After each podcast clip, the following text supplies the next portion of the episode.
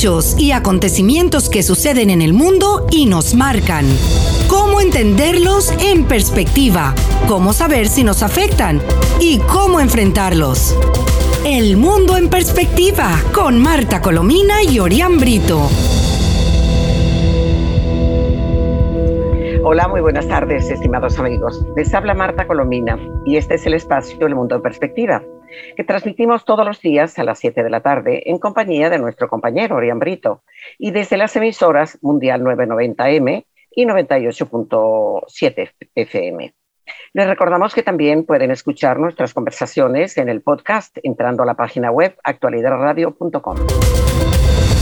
Sintonizas El Mundo en Perspectiva con Marta Colomina y Orián Brito. Hola Orián, buenas tardes.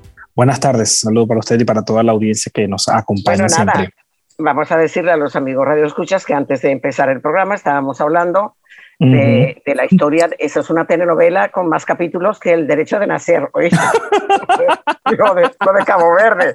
Pero bueno, pero eh, eh, todo eso por, el prurito realmente de cumplir con la norma y de, y de atender todas las demandas de los abogados que son una, una, pandilla al servicio de un cáncer, como es ciertamente Alex y pagados por Maduro. Y pagados por, bueno, por, Maduro, sí, y por el dinero, no, pagados por los venezolanos, porque al fin y al cabo todo este dinero nos ha sido robado a los, a los venezolanos. Bueno, pero bueno, vamos a dar siquiera una buena noticia en, en todo este conjunto. La Unión Interparlamentaria Mundial, eh, recuerden que está de visita en Venezuela, que había originalmente solicitado, por, por una invitación que le había hecho Jorge Rodríguez, el chavista que preside la Asamblea Espuria, había invitado para, para asumir una especie de baño de, de, limpieza electoral. Institucional. Sí, institucional, a ver si los reconocían. Ah, los invitaron el mes de, de, junio, si mal no recuerdo, antes de junio, e iban a ir en junio. Y cuando ya estaban vestidos para irse, les dijeron que no van. Y no, no, el, el gobierno no aceptó la visita de la Unión Interparlamentaria. Pero como ahora están muy urgidos de volverse a lavar la cara, pues entonces ahora sí los invitaron y entraron y llegaron. Se entrevistaron con todo el mundo. Se entrevistaron con la Asamblea Espuria, con la fraudulenta de Maduro. Se entrevistaron con los diputados mm, elegidos en 2015 de la Asamblea Legítima. Este, se entrevistaron con la, con la conferencia episcopal, con la sociedad civil, en fin, y desde luego con, con, con Guaidó.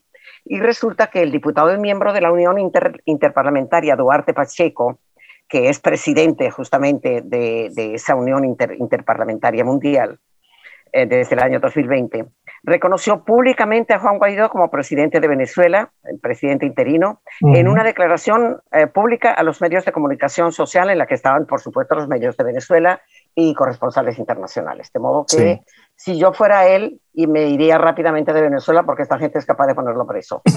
Pero, pero bueno, luego además de culminar una reunión con, con esta, porque tuvieron una reunión con, con Guaidó y con todos los, los, diputados, ¿no? Pues luego de terminar esa reunión con la Unión Interparlamentaria y la Alternativa Democrática de Venezuela, que es el grupo de los cuatro partidos y otras organizaciones civiles, el alto representante de esa Unión Interparlamentaria afirmó que han sido muy impresionantes las peticiones del presidente Guaidó a los diputados. Eh, y fíjate que a propósito de eso, eh, eh, Orián, hoy aparece una entrevista hecha por Infobae, que realmente qué trabajos ah, sí, Aquí la tengo. Sí, qué trabajos estupendos periodísticos se está haciendo Infobae desde hace muchos años, ¿no? Hay, hay que felicitarlos. Pues dice Juan Guaidó no se puede confiar en negociadores como Jorge Rodríguez. Bueno, eh, esto lo, dice a propósito de una, de una pregunta hecha por la periodista de Infobae, eh, Fernanda Kobelinsky, eh, que, empieza su trabajo. Yo tengo aquí una selección porque el trabajo es muy largo, pero lo vamos a hacer mucho más corto, claro está. El 23 de enero de 2019 se abrió una nueva etapa en Venezuela, dice la periodista. Más de 50 países del mundo habían desconocido las elecciones presidenciales de Maduro por fraudulentas. Eh, que, que, ahora es la cosa. Fíjate que esta, esta organización interparlamentaria mundial llegó a Venezuela porque además Maduro tenía la pretensión de que tenían que escoger la asamblea que fuera legítima. Y ellos, ellos, con la cosa de haberlos invitado, creían que iban a reconocer a la, la cuando les salió el tiro por la culata, como en efecto eh, está ocurriendo, ¿no? Bueno, em, eh, y en, justamente eh, al, declarar las elecciones presidenciales de Maduro fraudulentas, y en consecuencia por eso lo llaman usurpador, porque no es presidente nada, aparte de que hubo una abstención electoral verdaderamente terrible y vergonzante, ¿no? Y una nueva figura entonces emergía como depositario de los anhelos de millones de venezolanos movilizados en todo el país. Y eh, aquí está Juan Guaidó, que fue nombrado eh, presidente por la Asamblea Nacional Legítima, presidente interino de Venezuela hasta tanto hubiera un gobierno de transición y hubiera elecciones libres. ¿no? Eh, relata la periodista que pasaron dos años y medio desde, ese momento y la fortaleza del liderazgo de, de Guaidó fue mutando y fue mermando eh, la crisis humanitaria, el encarcelamiento de todo su círculo, los desencuentros entre opositores que todavía continúan, el acoso constante a la Asamblea Nacional. La represión contra la gente también. todo, todo, todo. Ah. Ahora, dice la periodista, encabeza un nuevo proceso de diálogo con el chavismo, el cuarto en cinco años. La primera pregunta que le hace la periodista es, ¿por qué los diálogos en México podrían funcionar? ¿Por qué esta vez sí?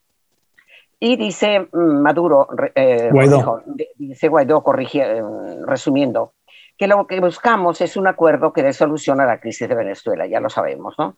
No esperamos que provenga de la buena fe de la dictadura, que además está señalada por delitos de lesa humanidad. Tenemos muy en claro que es nuestra contraparte en este momento y quién es. Pero es porque ahora, por la presión internacional, por la presión interna en Venezuela y la externa, porque hemos construido mayoría durante años, eh, incluso hay presión dentro del régimen en sus bases de apoyo, dice, dice Guaidó, incluida la Fuerza Armada. Es, es, Vox Populi ya que la Fuerza Armada está muy, muy que hay muy dividida, que hay, hay una, una, tensión muy, muy interna, muy, muy fuerte, ¿no? Después le pregunta, dice más cosas respecto a eso, ¿no? Pero, y, y, señala inclusive la cantidad de cosas que están encima de la cabeza de, de, Maduro, todas ellas terribles, como el caso, por ejemplo, de Alessab, que podrá ser en octubre, pero algún día va a ser. Octubre, sí. Sí. y, desde luego también muy importante la, la, la Corte Penal, ¿no? De la Corte Penal Internacional, claro. sí. La, la periodista le pregunta, ¿se puede confiar en esa contraparte? ¿Se puede confiar en negociaciones como Jorge, en negociadores como Jorge Rodríguez, por ejemplo? La respuesta es dura, dice Guaidó, pero no, no se puede confiar. Por eso nos hemos hecho acompañar no solamente por un facilitador experimentado, como es el caso de Noruega, del representante diplomático de Noruega. Hay países acompañantes sentados en la mesa en este proceso, como Rusia y Holanda. En este caso, además, hay un grupo de países amigos que van a estar siguiendo muy de cerca este proceso. Él cree que sí hay garantías. Bueno, otra pregunta.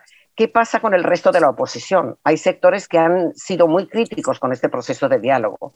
Puedo nombrar, por ejemplo, a María Corina Machado, pero hay otros que también fueron muy críticos. Están involucrados, siente que hay una unidad en este proceso. Él hace una respuesta muy diplomática. Dice que hay una unidad consolidada expresada a través de la plataforma unitaria que reúne no solamente a todos los partidos políticos de la alternativa democrática en Venezuela, sino también a grandes sectores de la sociedad civil. Y hay individualidades como María Corina o algunos otros que evidentemente tienen escepticismo con el proceso, como lo tenemos muchos, porque todos somos escépticos respecto a lo que va, va a ocurrir. Y eso a, mí, a mi modo de ver, pues le salva, porque no, en ningún momento se expresa en términos críticos de María Corina, ¿no?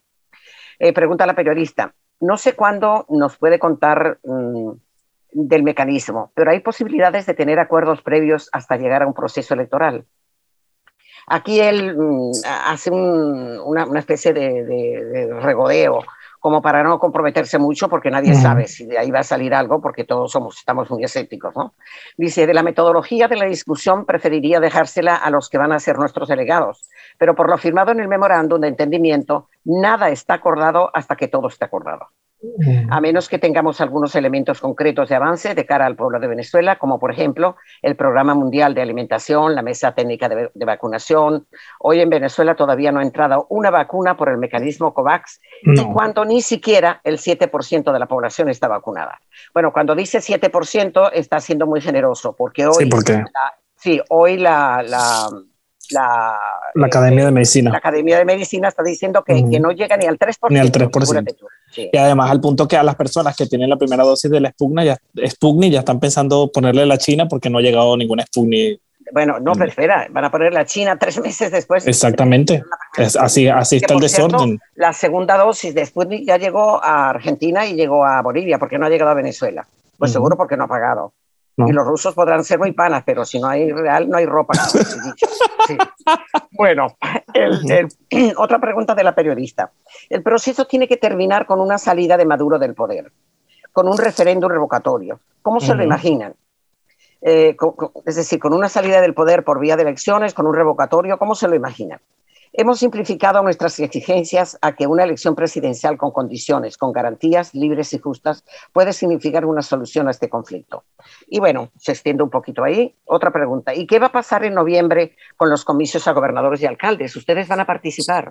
Oye lo que dice. Hoy, lamentablemente, no están las condiciones para llamarlo elección. Hay un evento convocado para el 21 de noviembre por la dictadura eh, eh, y que no tiene garantías ni condición alguna. Precisamente es lo que estamos discutiendo en este proceso en México. Estamos hablando en la alternativa democrática sobre cómo hacer uso o el mejor uso de este hito marcado por el régimen para movilizar a la gente, para organizar a nuestra base, para canalizar la, demanda, etcétera, etcétera. Y se extiende ahí, eh, cita el caso de Nicaragua y de, otras situaciones. Y de Cuba también. Y de Cuba. Le pregunta la reportera, se han puesto plazos porque es conocido el régimen de Maduro para ganar tiempo en este, en este tipo de negociaciones y luego darle una patada a la mesa. Y dice, obviamente los venezolanos queremos que sea lo más rápidamente posible, pero hay que entender que hay materia densa que discutir. El sistema de justicia en Venezuela, el Estado de Derecho, las garantías electorales, las garantías políticas, la liberación de los presos políticos, el levantamiento progresivo de sanciones por el cumplimiento de un acuerdo, que por supuesto buscaremos que sea lo más pronto y lo más rápidamente posible. Bueno, tú y yo sabemos que eso no va a ser posible, en fin, ah, qué bueno. El mundo ha cambiado en los últimos años, sobre todo desde que usted asumió en Venezuela. Los socios regionales fueron cambiando. ¿Cómo está hoy su relación con nuestro gobierno, el de Argentina? ¿Tiene diálogo? Ahí se sale también muy diplomáticamente del asunto, dice que, que ha habido alguno, algunos disensos, que tiene contacto sí con el canciller, le preguntan si ha conversado con, con el presidente Fernández, y él dice que, que no ha hecho a través del canciller, pero evidentemente eh, no, no han hablado. No. Eh, dice, además, Fernández, disculpe, fue uno de los presidentes que decidió retirar la denuncia contra el régimen de Maduro por crímenes de lesa humanidad ante la Corte Penal Internacional. Muy, buen, muy bueno que lo recordaste. Recién hablaba de Nicaragua, pregunta la periodista. Yo le sumo Cuba. ¿Cuánto incide lo que pasa en Venezuela en esos dos países? Lo de Cuba le quedó genial porque es la pura verdad. Dice, en el caso de Cuba y Venezuela, han sido dictaduras interdependientes. Desde que Venezuela está financiado al régimen cubano con hasta 100.000 desde Venezuela, repito, se han financiado al régimen cubano con hasta 100.000 barriles de petróleo por día. En este momento se estima entre 50 y 60.000 barriles aún con la crisis de, con la crisis de, Venezuela, ¿no? que le están mandando a Cuba todavía. En contraprestación, el régimen cubano ha enviado agentes de inteligencia y contrainteligencia cubano para ejercer la represión. También hay esclavismo moderno con los médicos cubanos, que muchos han desertado en Venezuela. También se han financiado las campañas de Daniel Ortega. Así que sin dudas hay una retroalimentación. Pero voy más allá, dice Guaidó, porque también desde Venezuela se ampara al ELN, al Ejército de Liberación Nacional, a las disidencias de las FARC. Hay una explotación indiscriminada del Amazonas venezolano que ha derivado en tráfico de armas, trata de personas, destrucción, ecocidio, el más grande que estamos viendo en América en este momento. Así que una dictadura en sí misma es un daño a la región, un daño a la situación de no solamente los venezolanos, sino de todo el continente. Creo que esta respuesta es impecable, ¿no? Después le pregunta, los dirigentes chavistas lo amenazan en televisión, dado Cabello, por ejemplo, o lo prometen una celda. ¿Cómo es su vida en Venezuela? Ahí no voy a entrar en detalle porque narra lo que ya no todos sabemos, que le dispararon a su vehículo, qué tal. Después le preguntan, ¿siente el apoyo internacional? Entonces repasa los países que todavía le, le, apoyan y que se expresan a través de las presiones que están ejerciendo sobre Maduro y de hecho que hay países dispuestos inclusive a aumentar las elecciones si Maduro no entra por el aro de hacer elecciones libres. ¿no? Eh, y por último le pregunta, si el apoyo eh, en México no funciona, hay más opciones. Y dice Guaidó, y con esto concluyo, el único plan de los venezolanos es la solución al conflicto, las elecciones limpias presidenciales. El mecanismo que estamos empleando en este momento es un proceso de negociación que queremos que termine en acuerdo y en una elección con condiciones, con garantías para poder solucionar la crisis. Seguimos siendo mayoría los venezolanos que queremos un cambio, así que el plan sigue siendo ejercer esa mayoría. Sigue siendo buscar una solución presentar alternativas para que se alivie la crisis humanitaria, buscar apoyo internacional. Y el régimen entiende muy bien que de no llegar a un acuerdo va a avanzar la presión internacional y las sanciones. Su situación va a ser cada vez más compleja, más difícil, pero lamentablemente arrastraría a todos los venezolanos. La alternativa a un acuerdo negociado hoy en Venezuela es la profundización de la crisis y es también más presión para el régimen. Eso es todo que además parte de, esa, de, ese apoyo internacional es que por eso se da esta negociación, porque Estados Unidos y la Unión Europea llegaron a un, a un, consenso de promoverla y alertar de que si no se llega a un acuerdo concreto, no va a haber ni levantamiento de sanciones y que por el contrario va a haber un endurecimiento de la presión contra, contra el régimen de Maduro. Sí, ahora fíjate, sumado a esto que dice, que dice Guaidó y las, las muy inteligentes preguntas que hizo la, la periodista de Infobae, eh, varios analistas, entre ellos Andrés Oppenheimer, el que, opera desde Estados Unidos y que lo conocemos todos, opinan que Joe Biden puede endurecer medidas contra el régimen de Maduro y otros países para contrarrestar las críticas que está recibiendo por la forma que ha llevado la salida de las tropas norteamericanas de Afganistán todos están de acuerdo y la prensa europea y la prensa mundial ha sido durísima con, Biden en, este asunto, eh, porque no es porque haya salido de las, de las tropas, porque ya eso estaba pautado. Recuerda lo que comentamos en el programa, eso se pautó, lo pautó eh, Trump. La administración Trump. en, en, en, connivencia con, con, los talibanes, eh, de gobierno a gobierno, prácticamente, ¿no? Y Trump había quedado en abandonar. Mm, Afganistán en, en, mayo de, de, este año. Y todavía estamos en agosto y bueno, ya ahora la fecha tope es el 31 de agosto. El 31 de agosto, sí. De los talibanes, ¿no? Y, y, en este momento déjame decirle que hay mucha incertidumbre porque las amenazas están que si no salen el 31 de agosto van a atacar el aeropuerto, solo decía el presidente Joe Biden, y la presión, por supuesto, el tema está en cómo se abordó esta salida, sobre todo con los aliados internacionales que quedaron prácticamente en el aire. Claro, ¿no? Porque no fueron consultados. Exactamente. lo, criticamos el pasado día, ¿no? Ahora, fíjate una cosa. Eh, los talibanes están diciendo, es el 31 de agosto, que tienen que eh, ya abandonar el plan de salida eh, este, del, aeropuerto de, Kabul, ¿no? Pero, pero, sí está hoy, leí una nota, que no la tengo por aquí a mano en este momento, en que los, el jefe talibán está diciendo, o el, representante del, gobierno talibán, está diciendo que puede que sí, en algunos casos em, extremos de, gente que todavía no había, hayan podido evacuar, pueden irse en aviones eh, privados desde, desde Kabul o desde cualquier otro lugar. Sí, ah, pero, la pregunta que yo hago es, claro, a eso, voy, porque fíjese, dicen ahorita, los talibanes, estoy leyendo también casualmente el mismo titular, dice, los talibanes permiten, aceptan, permitir que los afganos abandonen el país después del 31 de agosto. ¿Quién lo va a buscar?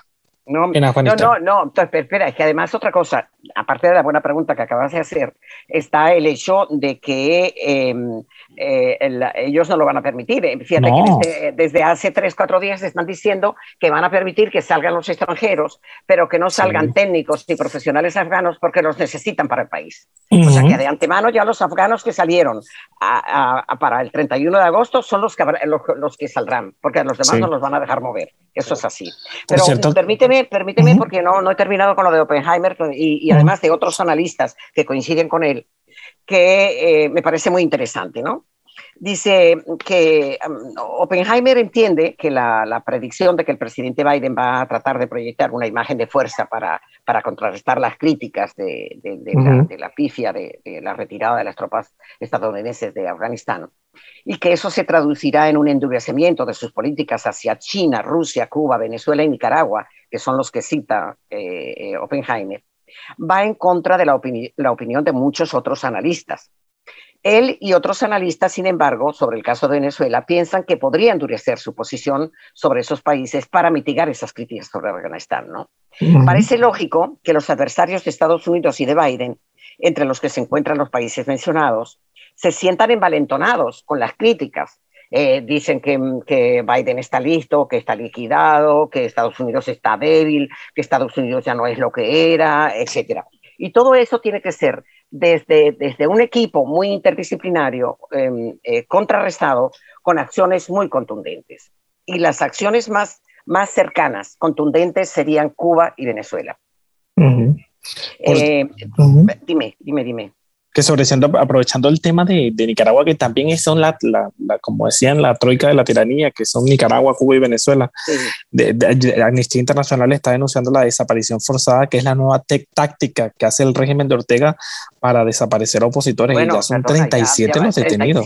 35, 35 Ya llegaron a 37, imagínate. Sí, y, y, ampliaron las acusaciones contra Cristiana Chamorro y acusaron a otros, a, nueve de, de otros a nueve delitos. se la tiene dedicada. Sí, sí, sí sí, bajo la anuencia del mundo que, bueno, sigue la expectativa. Ojalá se, se punto es que, eh, estratégicamente, Nicaragua no es tan importante como lo es Cuba y, Venezuela, que son emblemáticas en este caso por los horrores. Eh, por supuesto que este está cometiendo horrores, los ha cometido siempre, pero los de son muy, muy catastróficos los de, eh, este, Ortega. De Ortega, sí. Y su esposa. Em, para concluir lo de lo de Oppenheimer, él, él, piensa, no sé si es que tiene alguna información que, que nosotros no disponemos, que Biden eh, va a imponer nuevas sanciones, que posiblemente lo haga antes de la reunión del 3 de septiembre, eh, en vista del, del, Voy a utilizar un vocablo mm, venezolano y lo traduces tú para los que nos escuchan que de pronto no sean venezolanos. Para el manguareo que tiene... Que tiene eh, la tomadera de pelo. la tomadura de pelo, la burla, la, arrogancia que cree que, es que tiene a Dios eh, agarrado por, por las barbas, que, que, que, puede decidir lo que, lo que se le ocurra, ¿no? Em, dice Oppenheimer que no vamos a ver mucho a Biden ocuparse de, América Latina en general en los próximos días, pero que sí lo va a hacer con el caso de, Venezuela, que va a ser muy duro por, lo que se espera y por lo involucrado que además ha estado tanto eh, Estados Unidos como país, tanto en la anterior administración como en la, como la de Biden, porque ha continuado con las sanciones igual e inclusive las está utilizando como un mecanismo de, de, negociación y de presión, ¿no? Sí, así que... Por cierto, siguiendo en, Venezuela, las lluvias ha sido terrible, una tragedia la que se vive en el estado de Mérida y en otros estados afectados, pero particularmente Mérida, ya, ya, se reportan, el gobernador dice 18 confirmados. Madre mía. Otros medios hablan de 20, entre esos niños de 7 años eh, en la zona como Tobar. Bueno, la, el paso de una onda tropical las fuertes lluvias han desatado una tragedia. Recuerda mucho las imágenes de lo que vivimos en Vargas, ¿no? En el 99, porque realmente el deslave ha sido evidente en algunas zonas y bueno, la, más de 800 casas afectadas. Bueno, y oye, oye esta joya de Maduro. A ver. Maduro atribuye las inundaciones en Mérida, en Yaracuy y Zulia al calentamiento global en no, y en el estado Bolívar, que está, bueno, en el estado Bolívar que lo ha destruido con el arco minero y con todo lo demás barbaridades eh, ecológicas que ha hecho ahí, ¿no? Ahora, a, Nicolás Maduro atribuyó mm, eh, ayer, ayer martes, las inundaciones en, en, estos estados, no solamente al calentamiento global, sino es culpa del capitalismo destructor. Y él, como ha destruido, como te digo, el Estado Bolívar, eh, el, arco minero, que, que, que, que, todas las ONG dedicadas al ambiente están protestando por, esa, por ese horror que ha ocurrido ahí y cada día es peor. Y, y, la, y, otra, otra cuestión es impresionante. Un Maduro que no sale de Miraflores porque no quiere ir ni siquiera a la esquina por el miedo que tiene y ordena al candidato del PSV para que tome las, las maquinarias de la gobernación y asuma el, el, la labor de la, la, de la gobernación que es de un, es opositora. un opositor. Ojo, eso es importante que decirlo porque es un eco. Sí, sí, sí, es un opositor. Entonces, claro, increíblemente él manda desde Miraflores que el candidato sea el, el que vaya a una cosa terrible realmente. Muy triste. La, campaña electoral, la variante Delta y regreso a las aulas van a acelerar la propagación del COVID, está alertando sí. Pero fíjate tú que Maduro eh, señalaba hace, hace como una semana que bueno, que estén preparados porque para el, en septiembre se van a abrir las aulas, las clases. va a ocurrir. Va a ser apoteósico, esperen algo grande. Pero qué apoteósico si el 70% de las escuelas están derruidas, están sin agua, sin luz, están devastadas por, por se han llevado hasta los pupitres. Eh, eh, aquellos, eh, este, hay goteras, hay de, todas las cosas habidas y por haber. No, y, ¿qué, va a hacer? Y luego otra cosa. Dime, dime. En el caso, fíjese, de la Florida, que ya comenzó clase esta semana, ha habido toda una, polémica, por ejemplo, por el uso de las mascarillas y por los jóvenes mayores de 12 que aún no se han vacunado. En Venezuela, sí, el 3% no se ha vacunado. Imagínense los mayores de 12 años. Sí, Y fíjate que el presidente de la Federación Médica Venezolana, eh, León Natera, está exigiendo a, Maduro informar sobre cuándo van a llegar la segunda dosis de Sputnik, pues que los espere sentado porque... Que se porque, Maduro no, se lo va a decir, claro que no. por favor, y no va a llegar. Sí, sí. Mira, mira, mira esta, esta cosa tan, tan triste y al mismo tiempo tan buena para el que lo recibe, ¿no? Que, indica la pobreza de Venezuela y la, y la, y la, la, fuga de, de, millones de venezolanos, ¿no? Todos los meses me manda 120 dólares. Remesas son el salvavidas de muchos en Venezuela. El reportero Víctor Salmerón reseñó este martes que el pasado 20 de agosto la señora Josefina Martínez recibió en la mañana el dinero que su hijo le envía desde Chile, donde trabaja como obrero de la construcción. Qué triste, ¿verdad? Sí, sí. Vivir de la remesa, igual que en Latinoamérica, ¿no? Ya es Venezuela prácticamente ¿Qué petróleo? Remesa. Mira, la, Asamblea Nacional Legítima desconoció la venta de Refidomsa eh, por ¿Ah, ser oscura. Es que oscura es poco. Eso fue una estafa gigantesca. estos son los negocios absolutamente saqueadores de Maduro.